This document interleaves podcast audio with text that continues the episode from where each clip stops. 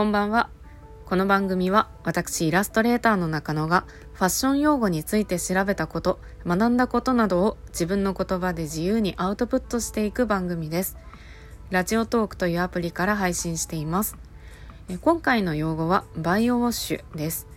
バイオウォッシュとは新しい洋服を着古したようなヴィンテージ感のある見た目にする色落ち加工のことです。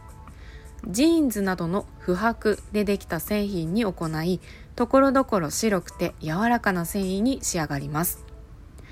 脱色の仕方ですが、微生物に繊維の表面を少し食べてもらう方法です。具体的には植物によく含まれているセルロースという繊維を溶かすセルラーゼという酵素を使って脱色していきます。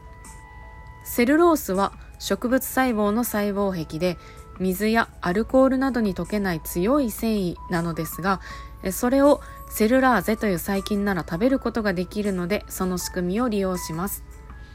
羊が髪を食べて消化できるのは腸内細菌にセルラーゼがいて紙に含まれているセルロースをオリゴ糖などに分解できるからだそうです。デニムの生地はあや織りなので表面は縦糸がボコッと出ている割合が多いのですがえそういった飛び出している部分をほんのり食べてもらいながら色落ちさせていきます。バイオ加工は生地が少し痩せるため柔らかくストレッチ性が出ます。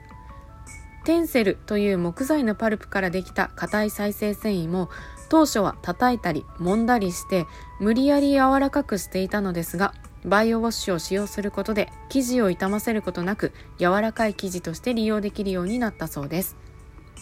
このようにバイオウォッシュは植物性のセルロースを食べる細菌にお任せする色落としの仕方なので植物性由来の生地じゃないと食べてくれません。